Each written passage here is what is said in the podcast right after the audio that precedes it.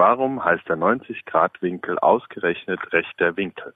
Also hat natürlich nichts mit rechts oder links zu tun, wie man sich vielleicht denken kann, sondern dieses recht, rechter Winkel leitet sich ab aus dem lateinischen Angulus rectus. Das wurde dann einfach zu Beginn der Neuzeit ins Deutsche übertragen. Das lateinische rectus bedeutet dabei so viel wie aufrecht. Also man hat sich einfach eine horizontale Linie vorgestellt als Basis und eine Linie, die wiederum aufrecht auf dieser Basislinie steht, bildet mit ihr ja auch einen entsprechenden Angulus rectus, also einen rechten Winkel. Also es korrekt übersetzt wäre nicht rechter Winkel, sondern der aufrechte oder ein aufgerichteter Winkel. Kann man so sagen, ja, ein aufrechter Winkel, nur dass natürlich auch dann ein rechter Winkel ist, wenn er in eine andere Richtung steht. Aber so hat sich das mal ursprünglich abgeleitet.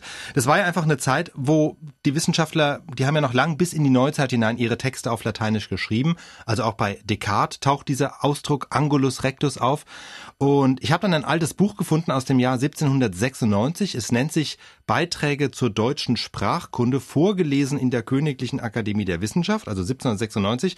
Und das hat sich unter anderem genau dieser Aufgabe gewidmet, für lateinische Fachausdrücke die jeweils deutschen Entsprechungen zu benennen. Und darin heißt es, wenn ein Winkel seinem Nebenwinkel gleich ist, so ist es ein rechter Winkel, Klammer Angulus rectus. Ist aber ein Winkel seinem Nebenwinkel nicht gleich, ist es ein schiefer Winkel, Klammer Angulus obliquus.